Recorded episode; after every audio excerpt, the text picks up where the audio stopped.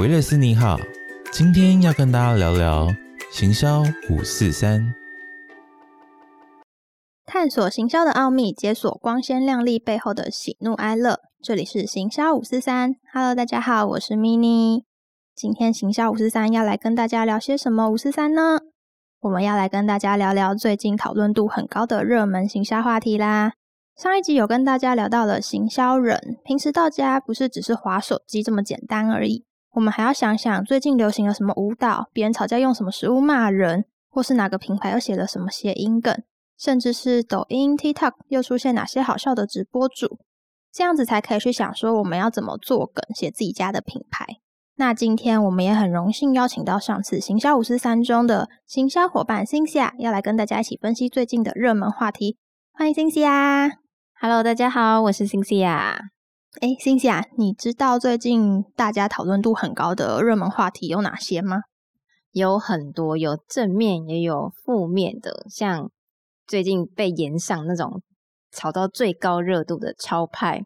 嗯，那个我有追到。那个其实，在他被炒上去之前，因为呃朋友有在看那个 Toys 的影片，就有看到他事件爆发的那一集，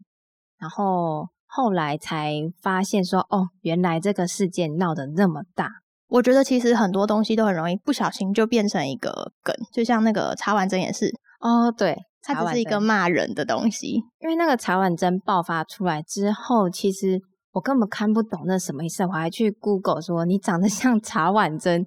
我想说这又是什么新的东西？我怎么完全看不懂？因为他也完全没有办法做任何的联想。我觉得网友们真的很厉害，他们就有各方的解释，比如说你皮肤很好，或者是他觉得你就是很软嫩、很没有用的那种感觉。对啊，所以其实。这些东西就是突如其来出现的一些时事梗，我们都要随时就是身为行销小编，就要随时的跟上。而且就像你刚刚说的，如果当下看不懂，我们可能要马上去查说人家怎么讨论它，所以为什么它红，然后用这个东西可能来想说我们自己品牌要怎么做。但其实这种时事梗，或是像类似地狱梗好了，它使用得宜是非常的重要的。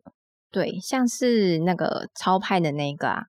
因为它是被延上的一个热门话题，所以其实如果你去碰触的话，会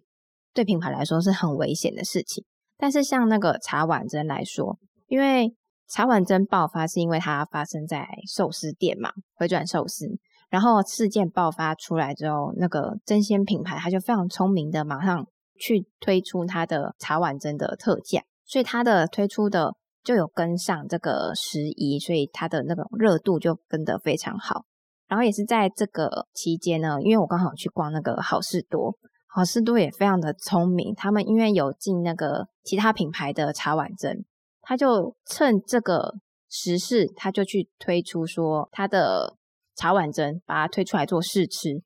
非常非常多人在排要去拿那个试吃。这个真的是没有想过诶因为就只是个茶碗蒸，然后结果大家会因为这样而开始关注这个产品。对，然后我原本想说，好，那应该就只是大家只是喜欢试吃，因为毕竟很多人去好事多也是想要尝鲜吃点不一样的口味。但殊不知，其实在附近的很多推车里面，很多人都拿了那个茶碗蒸，就是甚至因为我跟我朋友一起去逛街，然后他也是说，是我们也去拿个茶碗蒸。会不会其实这根本就是真仙的什么行销策略？就是故意派个人吵架，然后在那边呛人家是像茶碗蒸，所以制造时事、制造议题很厉害耶。就是有些东西其实也是行销人的操作啊。而且这件事情很好笑，因为我有个同事，他就是在真仙可能当店长吧。他发生这件事情，然后真仙因为跟很快嘛，马上就试出说可以免费吃他们的茶碗蒸，然后他就转发说。我们家的真仙行销终于开始工作了，就是难得终于跟上时事了嘛。对对对，因为就很快，他马上就是新闻讲出来，然后他就有点算是自嘲嘛，就是真仙的小编马上就是自嘲，然后就说，既然你来骂说像茶碗蒸，那我们就请你们吃茶碗蒸，就是大家一起当茶碗蒸。对啊对啊，我觉得很厉害，就是要马上跟上，而且自嘲也蛮重要的，就像。那个超派好了，我觉得他后续其实有一些图，我觉得蛮好笑的。反正他们两个人就吵来吵去啊，最后就是互相道歉。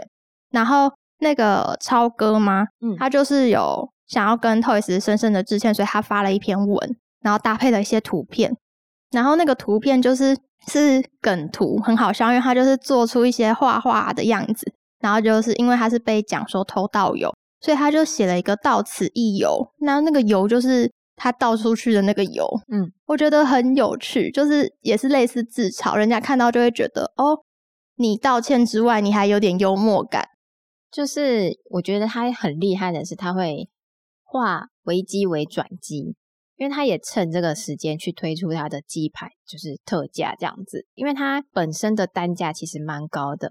所以他趁这个时间去推出特价，他的鸡排其实反而吸引了非常非常多人去排队买他的鸡排。然后就是有记者去采访排队的人潮，然后他们就是说，就是有看到相关的宣传，就是鸡排特价。然后因为 Toast 不是有说他的鸡排连狗都不吃嘛，就是排队的人就说我来吃吃看狗都不吃的鸡排是什么样子的。他乘胜追击推出他的产品特价，其实跟刚刚分享那个茶碗蒸有一点类似。其实我觉得都是很厉害的化危机为转机的一个案例。嗯，就是有点类似我们上一集有提到的那个公关处理的部分，就是他做的算蛮好的。嗯他们其实中间发生很多事情，我都没有去关注，因为我本身对那种吵架的议题我没有很有兴趣。但是呃，等事情结束之后，我才回过去看，很像大家整理那种懒人包，就是可以了解整个经过或者是发生的事情怎么样，其实也可以比较很迅速的去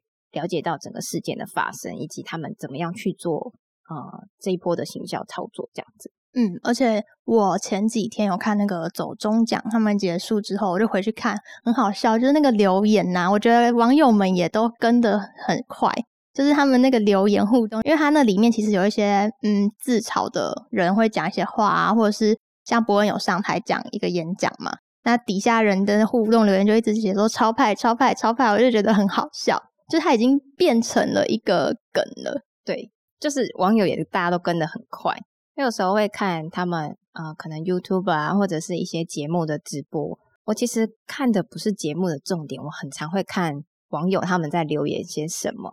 因为有时候发现说，哎，他在说什么，我怎么看不懂的时候，好像就是可能有点身为行销人的警觉，就会说我是不是错过了什么之类的。然后你就会去赶快去就是恶补一下，说这到底是什么。然后像有一些，你不觉得行销人当久，你也会有一些宅男宅女的用语吗？像我就是会被我另一半传染，他就是会在那边打电动打一打，就说老哥，然后我就会学起来。结果你知道，你去看网友留言，就发现哎，诶我都看得懂他们在写什么，我就觉得完蛋了，完蛋了！我现在脑袋里都是这种，就是各种热门流行用语。我可能还没有跟得这么紧，我不知道老哥 是什么。我都会在他做错的时候说：“老哥，你在干嘛？” 然后他自己就会噗嗤笑出来。可我就觉得，嗯，蛮好笑的。我自己讲完也觉得我好幽默哦。就是其实很多行销的对话，或者是行销的一些有趣的梗，其实都可以从网友的留言，或者是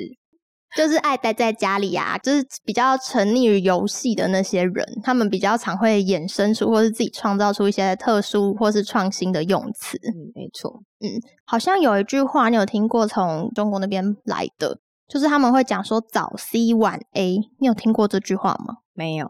我一开始听到想说什么意思，但是你知道我是做保健食品的嘛，嗯，我就想说那个敏锐的嗅觉就觉得 C 是不是维生素 C？维他命 C 这样，对，然后 A 就是维生素 A，、嗯结果后来去查，哎，真的是哎，就是它就是一个保养步骤，嗯，就是他们不知道是可能哪个品牌去推说你就是早上先补充富含维生素 C 的保养品，或是吃的那个东西，然后晚上就是补充维生素 A，你可以好好的保养你的皮肤。结果你知道这件事情只是一个品牌去推的类似一个 slogan 的概念，然后后来就是发现有人衍生出它的其他好笑的意思，然后它就变成另外一个就是社畜守则，变成是早上喝 coffee 就是 C，晚上喝 alcohol 就是 A 酒精。我好像很需要，需要，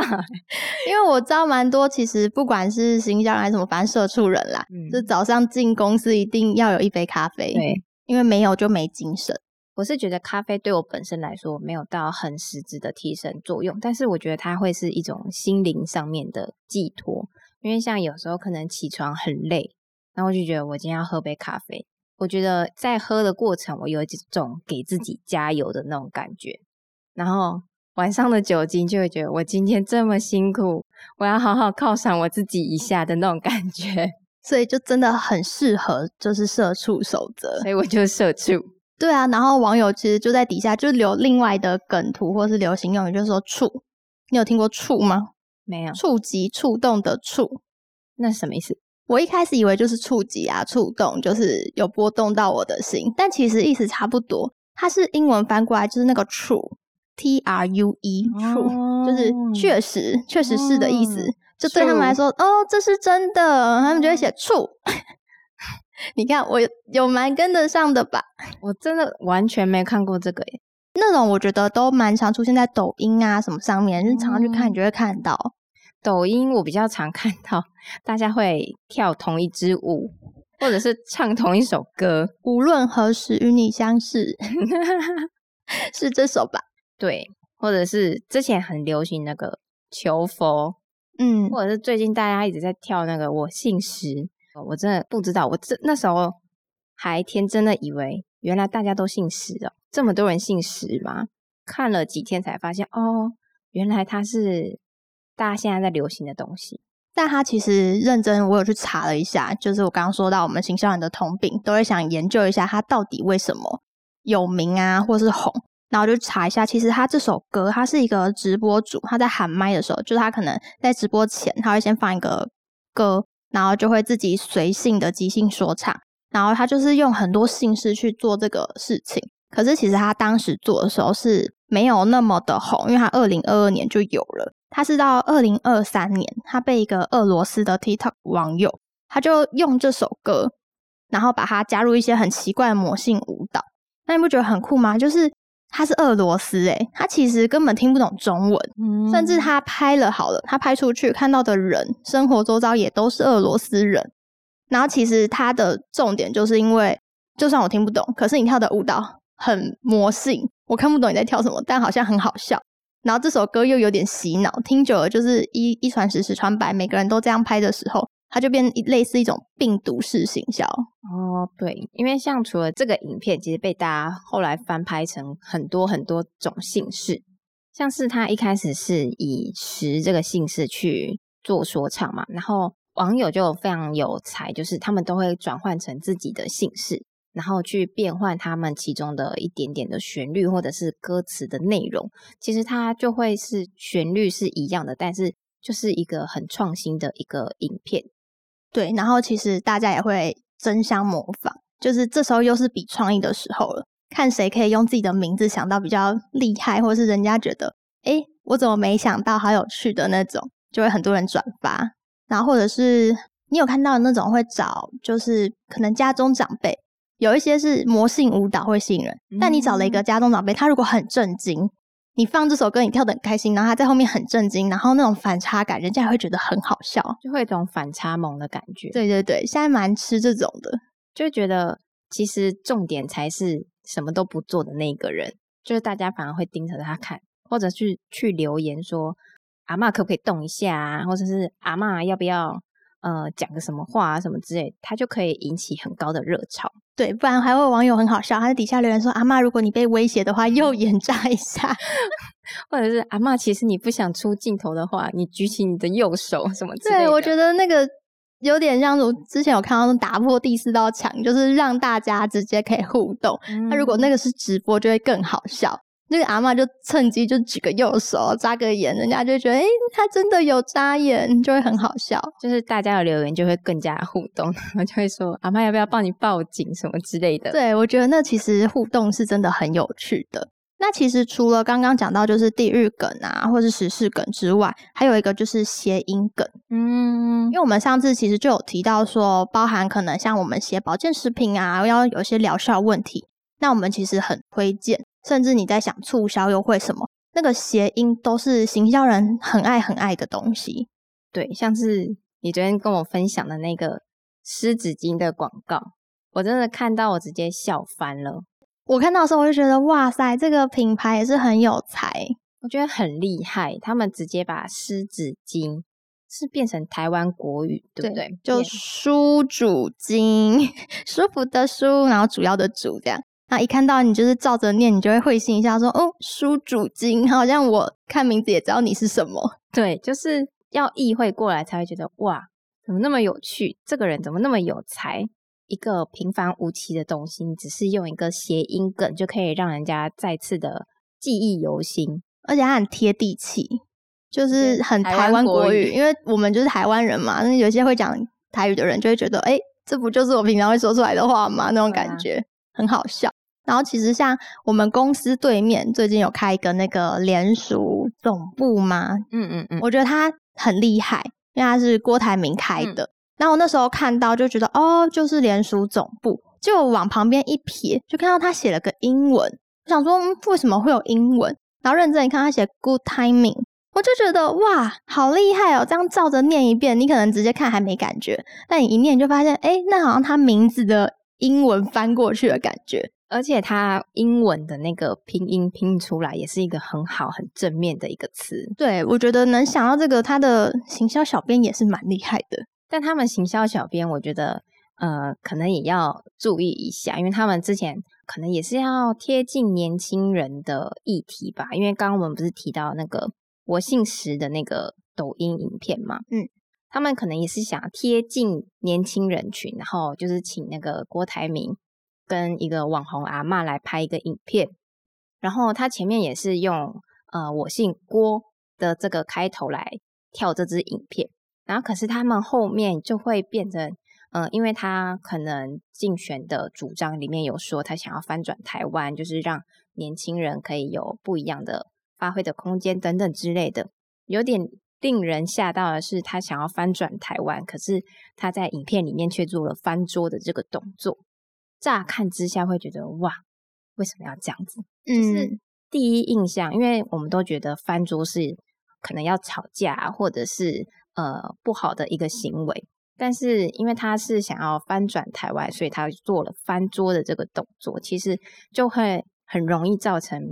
大家的直觉反应是不好的一支影片，就太过激了。对，呃，所以在我们在跟这些时事的时候，其实大家也要注意一下，就是我们自己的人设背景，因为他现在毕竟是比较敏感的人物话题，所以。呃，他要跟时事其实出发点是没错的，但是也要去考量到呃这个人物他本身的主张或者是他的立场是要做什么，因为他接下来是想要竞选总统嘛，所以他的一举一动其实都会关心着他们之后的一些事态的发展。后来好像就是嗯，蛮多人有在讨论这支影片的，然后后来这支影片就下架。因为也是想说，呃，大家也不用为了这些小事来做争吵，所以他们干脆就是跟网红沟通，就是把这支影片下架。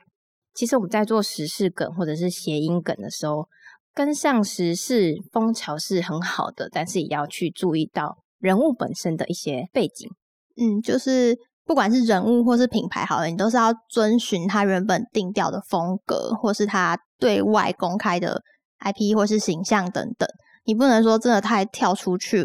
就是你可以有小小的改变，但我觉得真的太突兀，或者是你当下正在执行什么事情，你去突然来一个超大反差，其实对于不管是消费者还是单纯观看的人，他们都是不太爱买单的啦。嗯，就是不能为了跟风而跟风，也是要站稳自己的立场。嗯。那其实讲到谐音梗，我有看到，你知道，其实就在前两三天吗？有一个那个全运会，因为它其实它在十月二十一就要登场了。我就有看到台南市政府他们很聪明，他们就邀到他们台南的选手，一直去拍一些宣传的看板。他那里面就在玩谐音梗，他就邀请了他们一个举重选手，然后把他们台南市的市长抬起来。那因为台南市市长黄伟哲他是男生。他就把他抬起来，然后标语就写“我台南人 ”，我觉得很有趣，就真的是台南人。对，这跟之前你有印象，之前有那个台中人，哦，有个梗图，就是它是一个雕像嘛，然后上面就是扛着一个时钟，钟对，它就叫我台中人。然后其实后续网友也都一个一个去翻出来，就是各个地区他们相对应的人，就有跟上那一波时事风潮。就是那时候正在流行讨论的话题，大家都有跟上，然后现在这样也跟上。然后大家就会觉得，哎、你好有趣，我都没有想到这个东西，甚至是他可能没想到，有可能台南人之前也有人用过了，那他现在只是翻拍，有没有？他就不用再重新想了。就有把之前的话题再拿出来再炒一次。嗯，然后也确实有做到可能宣传效果，因为他如果没这样做的话，单纯是一个什么全运会的宣传看板，可能别人还不一定会关注到。对对，要有看运，运动的人。会默默的飘过，就觉得跟我没关系。对，但是因为他今天做成这样子之后，人家就会讨论说，哎，这不是当初我们大家讨论很夯的那个话题吗？就把它想到，然后再次拿出来运用，其实也会令人就说哇，之前讲过的话，其实可以再拿出来再讲一次，其实大家都会有更深的印象，这样子。嗯，对，就是你要去抓住大家注重的那个点就可以。那其实之前我还有看到有一个很好笑是，你有看过有一个中国的大学生，因为他就是想养小狗，但因为他没那个精力，所以他就把他吃剩的芒果里面的那个果实，把它洗干净，然后晒干，然后帮它上色之后，帮它梳好毛，还画了一些画，那就变成一个狗的样子，衍生出它就叫做芒果狗。结果后来插画家他就是很好笑，他把他哭手改编成了一个洗脑的念经歌。我不知道你有没有看过或听过。有，我当时其实是先听到这首歌，哎，不对，我们之前有一位伙伴，他贴这个贴图给我，然后我想说什么意思？而且他不是贴芒果，他是贴奇异狗。对，我想说什么东西？后来我才看到这支影片，我才知道哦，原来它走在这么前面。对，它就是什么，我还记得那个旋律，就苹果、芒果、白象狗，那真的很洗脑。那阵子听完回家睡觉，脑袋都是这首歌，然后又联想到你刚刚说那个伙伴传给我那些贴图，我就觉得哦天哪，我那个伙伴真的是有跟上，但我觉得他用出来我觉得很冷，然后就有他画面，加上那一首歌的画面，就觉得挥之不去，很可怕。对，因为如果是一般人，可能我们在对话的当中，可能说我想要吃个奇异果，然后在他才贴出那个奇异果贴图的话，其实印象不会这么深刻，因为他是在一个很奇怪的对话情境下面突然贴那个贴图给我，我对他印象就超级深刻。对啊，然后加上这件事情，就是当然它是除了水果之外，它就是变成狗嘛。后来我还看到很多人也是一样持续的在玩这个议题，还有什么糖狗哦，有有很多，他就反正很多人就把那个果字都把它改成狗，然后就是因为插画家他们就会画一些搭配自己的 IP 去做出来的图，然后这样子也导致他们的传播率变得很高。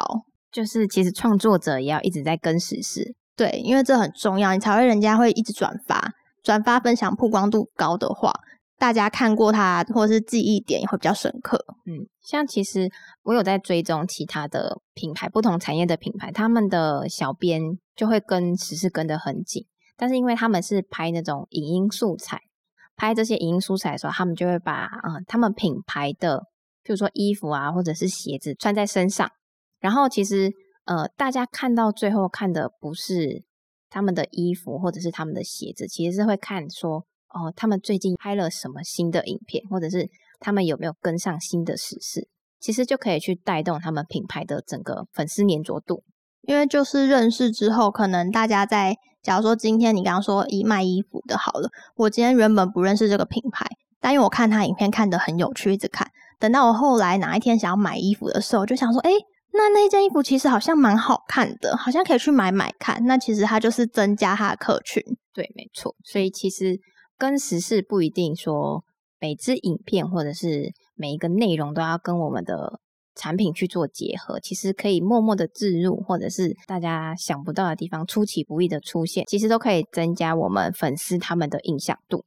嗯，然后其实除了这些刚刚讲到跟这些时事梗、地域梗或者谐音梗之外，我觉得行销也很重要一点，就是你可能要之前有提到说，你可以去追踪一些呃社群或是一些领袖等等的，他们可能就会分享说最近有什么样新的工具啊可以使用。那你在做行销推广上面，其实就可以运用它，然后人家也会觉得看到的人知道，就会觉得诶，你怎么跟在最前面？甚至是他如果没看过，他就会好奇你是怎么用的。那你其实就是增加你跟粉丝之间的互动率，就是你跟上新的东西，说不定有人不知道这是什么东西，然后久而久之，我们的这个平台可以去变成一个新讯的。收集来源，对，所以其实就可以增加一些呃，大家可能固定，譬如说我们每周一都会更新什么新的事情啊，或者是固定的发文频率，这样就可以增加嗯粉丝互动率啊，或者是呃大家就会养成习惯，就是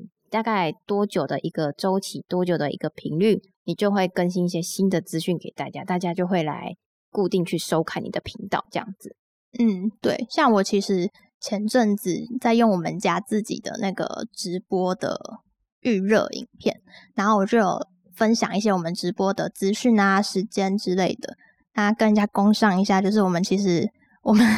维乐的那个粉丝专业啊，在每个月都会有两次直播，那你们可以关注一下，晚上的八点，那我们每次都有不同的主题，那我那次就是为了推广那个主题。然后就是做了个现实动态嘛，想要发，然后里面就放了一个 emoji，可是那个 emoji 很特别，我就刚好顺便运用到我那时候发现的这个新功能，就是其实有一个叫 emoji kitchen，嗯，那时候其实我看到的时候，我还想说这是什么，我其实那时候当下是不知道，我想说，嗯，好，我去用用看好了，然后就用了之后发现，哎，它好可爱哦。就是它可以制造很多不一样的图案，它就是把两个不同的 emoji 然后加在一起，它就把它结合起来，变得不再那么单调。对，然后它就变成是一个输出之后，你按复制，它是一个去背图片，我就可以直接运用在我的现实动态上，然后它就长得很特别，很不一样。就会跟一般我们只是单纯可能对话里面输入的 emoji 就会长得不一样。其实，在把它运用在作图上面，也可以增加图片的丰富度。因为可能输入一般的 emoji，大家可能疲乏了，就会不小心的略过。但当出现一个新的 emoji 或者是一个新鲜的事物的时候，大家眼球的停留时间就会稍微比较久一点。对，就是一种吸睛的概念。嗯。好，那其实除了 Emoji Kitchen 之外呢，其实很多的行销工具，可能很多行销人都知道。那这边也可以跟大家分享一下，像是我们有时候在呃做图找创意的时候，其实我们就会去 Pinterest 的这个呃网页去搜寻，因为上面有非常非常多漂亮的图片，或者是很多人的创意就会在上面，就是去分享给大家。在做图的时候，其实有时候简单的小图片，我们自己也都会直接去。呃，拼拼凑凑把它做出来。那像可能很多人都知道的 Canva 的这个网页这个软体，其实很多人都会运用。它不只是可以拿来做图，其实我之前在找工作做履历的时候，其实我就是用 Canva 来做。它等于是一个完全一个空白的白纸，你想怎么拼贴就怎么拼贴。它甚至还可以做动画，是一个非常非常好用、非常实用的一个软体，也可以分享给大家。我觉得 Canva 其实真的蛮方便的，因为它其实，在像现在流行 Reels，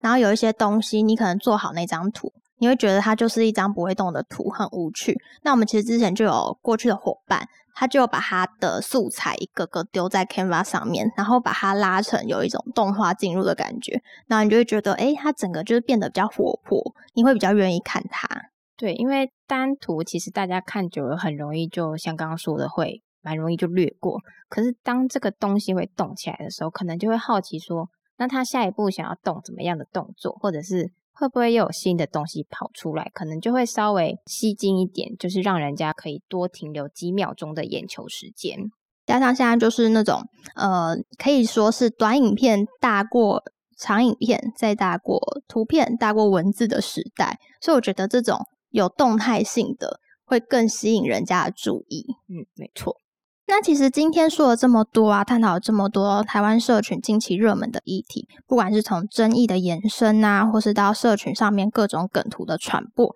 再到我们这些新兴工具的运用，这些都是呈现了我们社会多元跟创意的一面。那社群讨论其实往往是多层次的，它有娱乐的元素，但其实也隐含着一些深刻的社会反思。所以要如何拿捏得宜，好好的运用，也是我们的行销人不容忽视的挑战。品牌的经营很难，一夜之间能够从无人知晓转为众所皆知，也可能从默默无名变成众矢之的。在这个充满竞争的数位时代，了解并参与讨论，适度的使用时事谐音梗，其实也是行销策略中的一部分。当然，刚刚提到的就是要谨慎的使用，避免不当使用引发的负面影响。所以，行销人在应用这些议题时，都需要具备高度的敏感性和智慧。才可以确保品牌形象的稳健跟社群良好的互动。祝所有在行销品牌路上的行销人们都能够创意无限，每一次的行销都触动人心。最后，如果喜欢今天这集的内容，或是有什么想法跟意见，欢迎到 Apple Podcast 打五颗星留言，让我们知道。也记得按下订阅、关注加分享，才不会错过最新的集数哦。而且有你们的留言跟使者鼓励，也是制作节目的最大动力。那我们就下集再见吧，拜拜。